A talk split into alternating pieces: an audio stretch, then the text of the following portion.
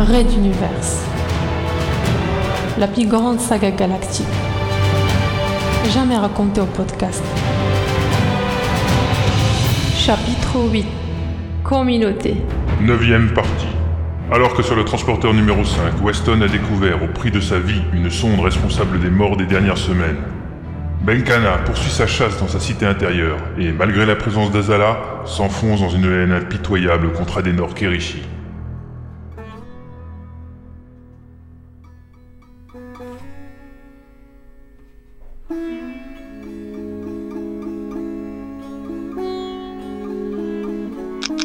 petit grattement à la porte, puis un second. Adenor leva la tête, attentive et à l'écoute.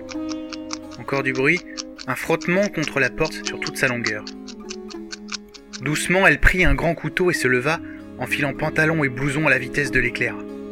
La scène réveilla Phil, qui fut bien surpris de découvrir, les yeux encore embrumés, sa compagne habillée, debout et armée, s'éloignant de la couche improvisée des dernières heures en se dirigeant vers la porte du container avec la souplesse d'un fauve.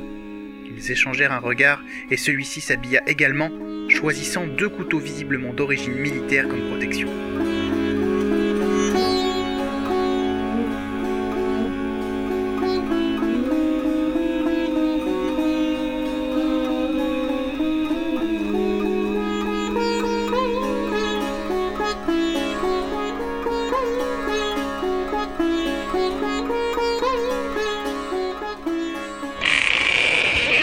Lorsqu'Adenor ouvrit l'entrée du conteneur d'un coup sec, elle ne vit rien.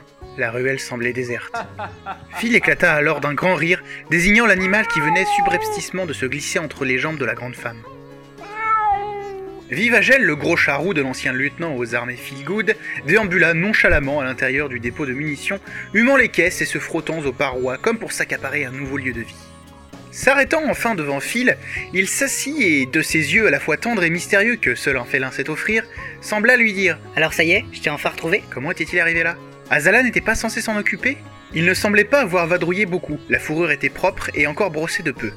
Déjà, il commençait à jouer avec des feuilles de papier huilé contenant des rangées de cartouches et autres projectiles. Phil, quelque chose cloche. Ton chat ne devrait pas être là. Faudrait mieux s'en aller. Oui, oui, j'ai une étrange sensation. Murmura Phil en prenant son gros chat dans les bras alors qu'il mastiquait nonchalamment des boulettes de papier huilé et se dirigeant vers la porte. Elle s'ouvrit alors d'elle-même, laissant apparaître deux hommes nordistes d'âge mûr, en tenue sombre et au visage indiscernable dans le contre-jour. Vous devez partir immédiatement, vos ennemis arrivent. La surprise rapidement passée, les deux amoureux échangèrent un regard. Le chat, les nordistes, et maintenant sans doute les troupes de la sécurité. Restait-il encore quelqu'un qui ignorait leur cachette sur ce vaisseau?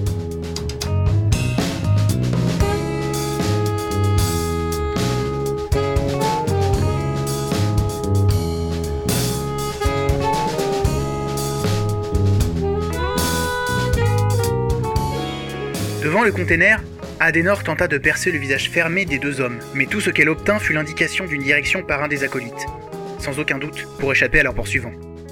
Elle serra les dents en s'élançant. Ils avaient réussi à les suivre malgré tout, et maintenant ils semblaient les aider. Pourquoi?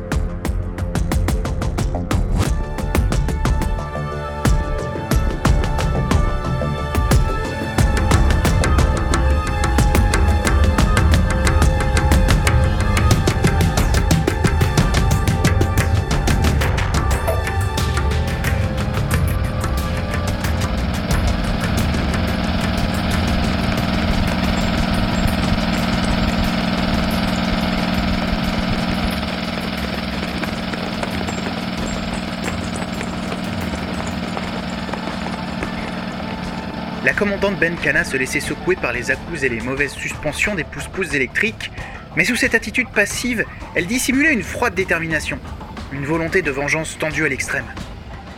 L'issue était proche dorénavant, elle le savait et revoyait en boucle les scènes de vie partagées avec son père, leurs adieux qui n'auraient pas dû être les derniers, et la missive sur les hauteurs d'Okagwam annonçant sa mort.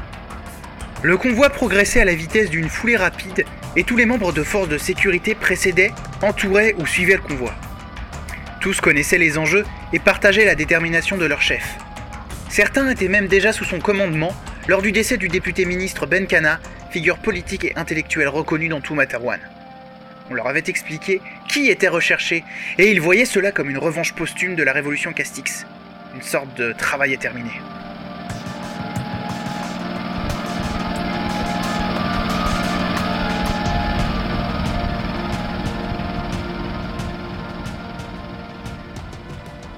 Azala, dans un second pouce-pouce, assise à côté de deux petits vieux nordistes en tenue noire, gardait le regard rivé sur le véhicule de la commandante.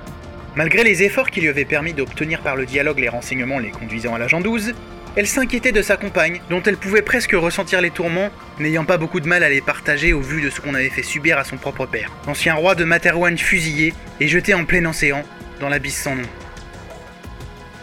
Cependant, Materwan était loin, et leur avenir à tous dépendait de la manière dont allait se terminer ce drame.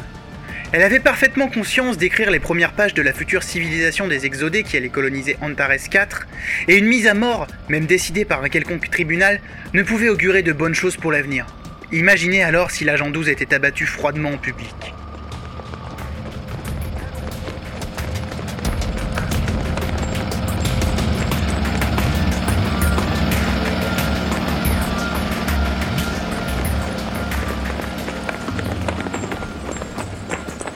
Et enfin, s'essoufflant au milieu des derniers soldats, déambulaient deux hommes qui portaient du matériel audio et vidéo.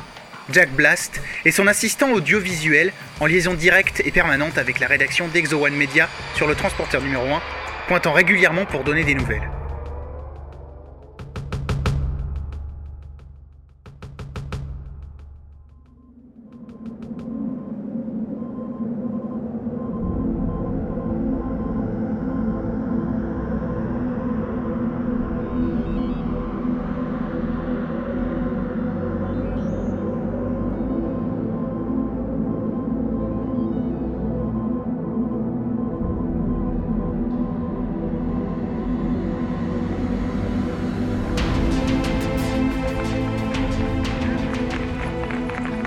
Bien sûr, les nordistes les avaient prévenus pour éviter la découverte du dépôt d'armes.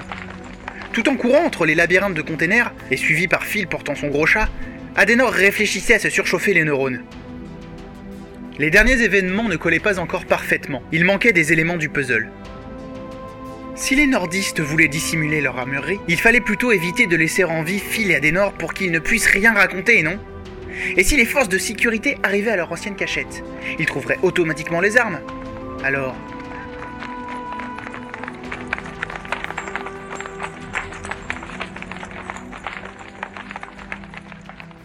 À chaque pas, la terrifiante sensation d'un piège se refermant sur eux monopolisait plus son esprit. Au milieu d'une rue moyenne, elle stoppa net se retournant vers Phil. Celui-ci venait de pousser un petit cri de douleur car Vivagel avait sauté directement au sol, utilisant ses griffes comme appui.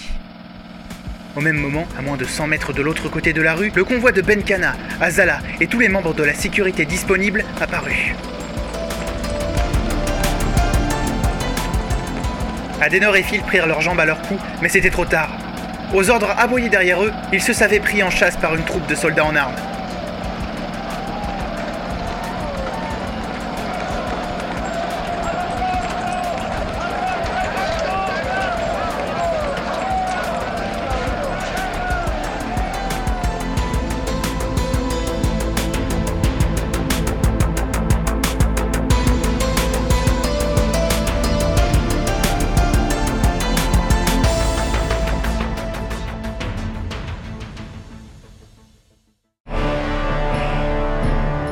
Red d'univers. À suivre.